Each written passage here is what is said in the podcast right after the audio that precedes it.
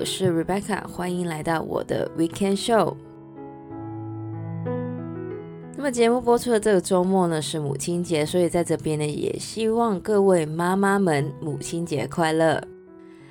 那么，如果大家在香港的话呢，虽然这个限聚令是有变得比较宽松了，但是大家如果不想在外面吃的话呢，其实也可以就是叫外卖到家里吃，或是呢亲自下厨跟妈妈庆祝这个节日，也算是这个在疫情之中的一种小确幸。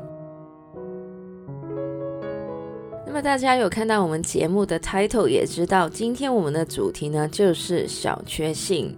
那么“小确幸”这个词呢，之前在台湾非常的流行，但是后来因为有很多人把追求小确幸标签为胸无大志、不求进步之后，“小确幸”这个词也就被污名化，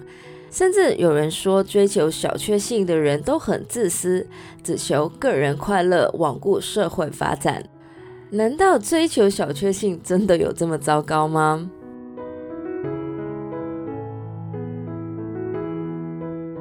首先，我们来说一下什么是小确幸。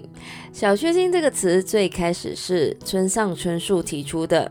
小确幸指的就是生活里面微小却很确实的幸福。这种幸福可以是运动后的冰啤酒、早餐的滴漏咖啡，或是廉价的小旅行等等的。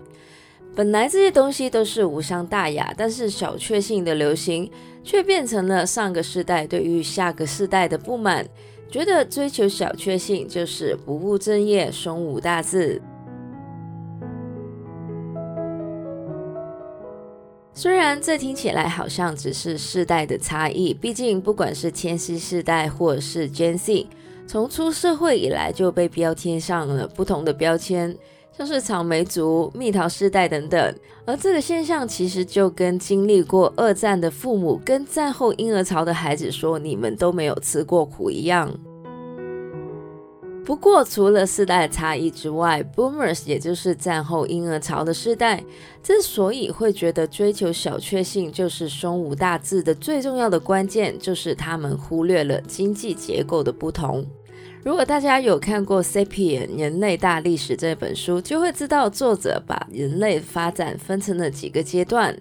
认知革命让人类发展出了大型的网络，然后农业革命让人类从 hunter-gatherer 变成了农夫，而工业革命则是让农夫变成了工厂里面的生产线。其实，在十九世纪开始的工业革命，到了二十一世纪已经踏入了尾端。随着越来越多的国家完成了工业发展，过去依靠工业发展而形成的经济增长也会越来越小。以日本为例，日本在二次世界大战之后，为了重整经济，以增加制造业出口来拼经济。一直到八十年代，因为成本增加，加上汇率上升等等的因素，日本的制造业已经无法延续之前的经济增长，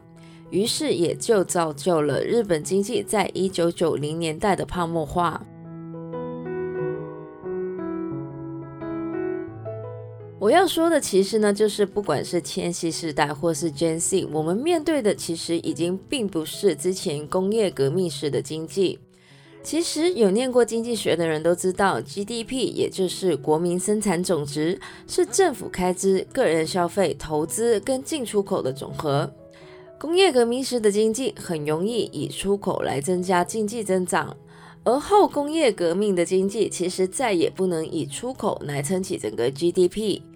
以欧美国家为例，欧美国家的 GDP 其实从工业革命后就没有很大的增长。但这并不代表欧美国家都不务正业，每天追着小确幸跑。就是因为不能再依靠出口来拼经济，所以欧美国家进入了后工业革命的经济改革，个人消费跟投资成为了撑起 GDP 的主角，经济产业也从制造业转移到科技、文化、金融等等的产业。像是 Facebook、Google、Instagram、Twitter 这一些科技公司为例，他们卖的并不是一个可以出口的产品，但是他们制造出来的营收却是非常庞大的。那么我讲这一些跟小确幸到底有什么关系呢？我刚刚也说了，现在很多的国家的 GDP 其实都是以个人消费跟投资撑起的。小确幸世代追求的就是及时行乐，这种心态虽然跟经济环境有关，但是也因为小确幸世代这种消费的心态，造就了 GDP 的增长。另外，也因为小确幸世代的出现，文化产业也因此被带动。这也是为什么小确幸世代经常与文创产业挂钩的原因。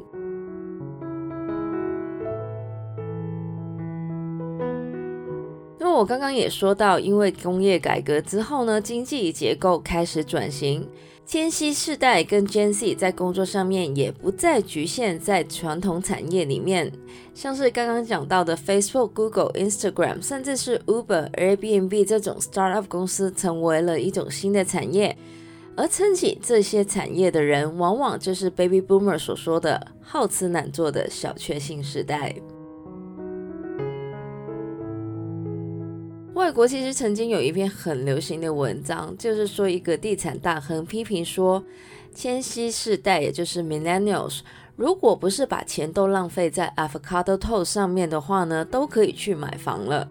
于是呢，Avocado Toast 呢就变成了 Millennials 里面呢小确幸的代表。虽然我承认，普遍在外面吃的 Avocado Toast 都非常的 overpriced。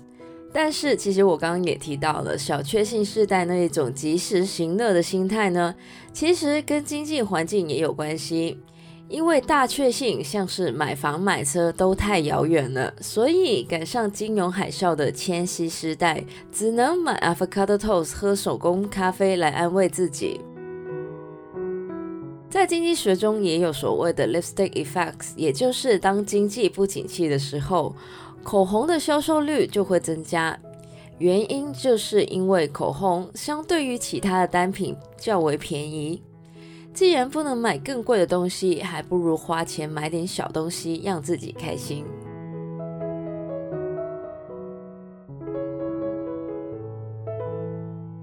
其实，千禧世代跟 Gen Z 为什么买不了房子？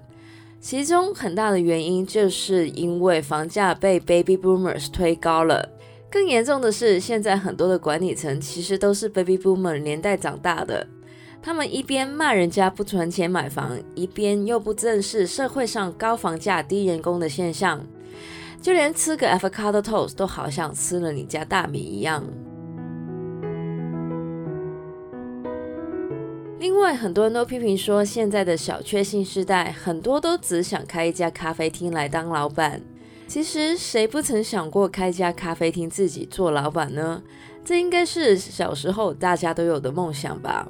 但是这一种论述很多只是放大了某些人的想法。每年的医学院、法学院、理学院、商学院，还不是有一堆医生、律师、工程师、会计师毕业？难道这些人全部都跑去开咖啡厅了吗？而且就算是开咖啡厅，其实也能贡献 GDP。就像我之前所说的，现在是后工业革命的经济结构，个人消费跟投资才是主角。而且开咖啡厅其实还可以直接跟间接的帮助了不同层面的经济活动，像是就业或是咖啡农业等等。更重要的是，不要以为开咖啡厅很简单。现在的消费者要求的比以前更高，因此要开咖啡厅，如果没有特色的话，很快就会被淘汰。而且小店的存在可以抗衡垄断，让消费者有更多选择之余，也可以用合理的价格买到商品。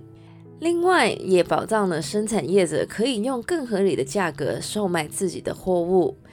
就以咖啡豆为例好了，如果世界只剩下 Starbucks，咖啡农就只可以把咖啡卖给 Starbucks，而 Starbucks 也因此可以把价钱压得很低，但却以高价卖给消费者。这种经济生态其实是很恶劣的，小店的存在则可以抗衡这一种垄断。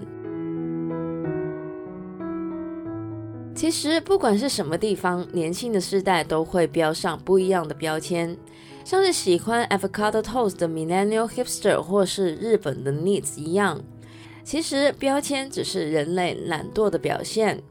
因为不想了解，于是就把一个笼统的形象给一个标签。小确幸形容的只是生活里面的一些乐趣，所以追求小确幸根本不能代表那个人就是不务正业、胸无大志。最重要的是，不同的世代追求不一样的生活，这不就是一个定律吗？难道我们大家都要回去种田才是有志气？与其互相埋怨，还不如互相了解呢。